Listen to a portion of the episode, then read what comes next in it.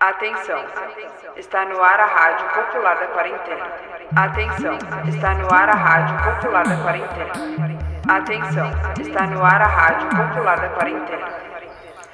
No Brasil, passamos de 4 milhões e 700 mil casos e de 141 mil mortes pela Covid-19.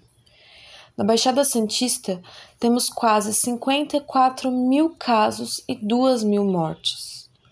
O aumento nos números da pandemia na nossa região é o principal efeito das políticas neoliberais dos prefeitos, que priorizam manter cheios os bolsos da burguesia.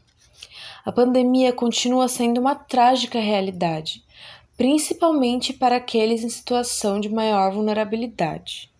O desprezo pela vida do povo, em detrimento do lucro dos grandes empresários, é característica comum do governo de Jair Bolsonaro e de seus aliados nos estados brasileiros. Professores e estudantes são constantes alvos nesta pandemia, tendo em vista a pressão para a reabertura das escolas, sob a justificativa de não prejudicar o ano letivo, e ignorando todas as orientações de saúde.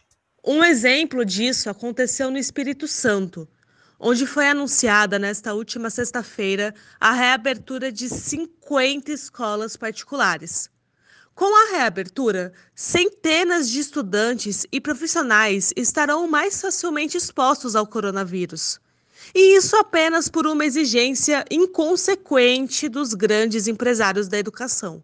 Jair Bolsonaro continua atacando e debochando da categoria, insinuando em seus discursos genocidas que os educadores não voltam para as escolas, pois, em suas palavras, para eles está muito bom ficar em casa. O presidente ignora o fato de que professores e professoras estão trabalhando exaustivamente em casa para dar conta do ensino remoto e estão aflitos com a possibilidade de se expor ao vírus em sala de aula. Em Cubatão, 15 mil trabalhadores estão em busca de recolocação e na luta cotidiana contra o desemprego que toma a cidade. No Guarujá, Walter Suman continua com a incessante busca de fisgar votos para as eleições que estão por vir através, por exemplo, de investimentos turísticos. Alega que a prefeitura está se preparando para um futuro pós-pandemia, mas não toma nem nunca tomou medidas eficazes para combatê-la.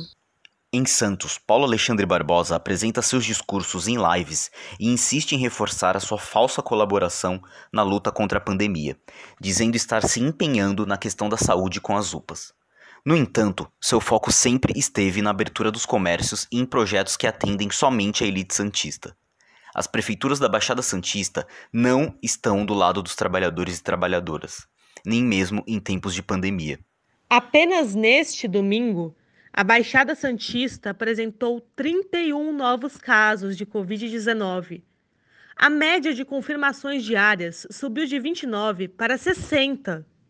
E alguns vereadores insistem na flexibilização ainda maior da circulação de pessoas e da abertura de atividades.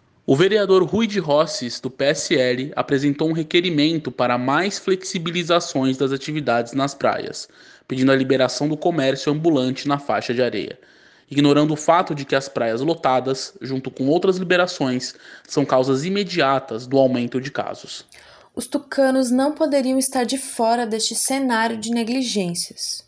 O vereador Bruno Orlandi, do PSDB, cobiça pela volta das apresentações musicais ao vivo em estabelecimentos comerciais e também pela reabertura de campos e quadras de futebol, se escondendo por trás de um discurso de preocupação com a cultura e o entretenimento dos Santistas.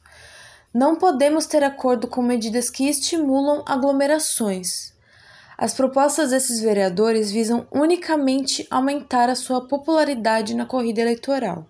O que de fato dá suporte aos trabalhadores são auxílios emergenciais, suspensão do pagamento de conta de luz, água e aluguel. Entretanto, os governantes da burguesia não investem nesse modo de apoio, pois interfere diretamente na relação que eles têm com o empresariado.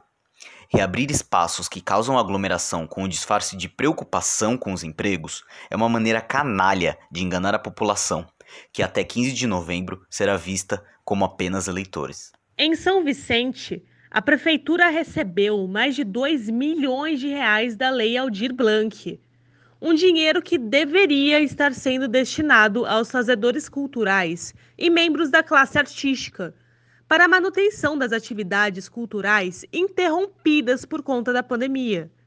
Este valor está nos cofres do município, no entanto, não está sendo distribuído. Exigimos que a Secretaria de Cultura providencie imediatamente as nomeações. Como já abordamos em episódios anteriores da Rádio Popular da Quarentena, a reforma administrativa de Bolsonaro e Guedes representa um ataque à classe trabalhadora com o fim das incorporações de cargos, extinção do regime jurídico da União, fim das progressões dos servidores e a terceirização, que precariza o trabalho dos servidores públicos. Não podemos aceitar essa violência contra os trabalhadores do serviço público em detrimento do lucro das grandes empresas. No dia 30 de setembro, na Praça Augusto Cerqueira, ao lado do Hospital da Zona Noroeste de Santos, haverá uma concentração contra essa reforma criminosa de Bolsonaro e Guedes. Estadualmente, enfrentamos o maior ataque aos serviços públicos de São Paulo, com o projeto de lei 529 de João Dória. Foi organizado para hoje, dia 29, um grande ato que reúne estudantes, trabalhadores e movimentos sociais para dizer não à morte do nosso Estado. Diante disso, Cauê Macris, presidente da Assembleia Legislativa, convocou o adiantamento da votação para o dia 28, numa tentativa fraudulenta de tentar passar qualquer forma de acabar com o que resta de serviços ao povo. Entretanto, a oposição aos tucanos resistiu e se articulou para que o quórum mínimo não fosse alcançado, obtendo assim mais tempo para construir uma mobilização popular. Por isso, hoje é dia de luta para dizer não aos projetos que sempre foram protagonizados pelos tucanos. A privatização e o desmonte de tudo que é público. Chegou a hora da nossa dica cultural. Com o documentário A Casa Azul de Frida Kahlo, de Xavier Villetard, que fala sobre a trajetória da grande ícone marxista, que mostrou para o mundo a ligação da luta com a arte, protagonizando a revolução do surrealismo mexicano. Encerramos essa edição com um trecho do poema Os Comunistas de Pablo Neruda. Tudo luta por mudanças, menos os velhos sistemas. A vida dos velhos sistemas nasceu de imensas teias de aranhas medievais. No entanto, a gente que acredita numa mudança, que tem posto em prática a mudança, que tem feito triunfar a mudança, que tem feito florescer a mudança. Para sugestões, dúvidas ou denúncias, entre em contato pelo e-mail radiopopulardaquarentena@gmail.com. Se puderem, fiquem em casa, usem máscaras e lavem as mãos.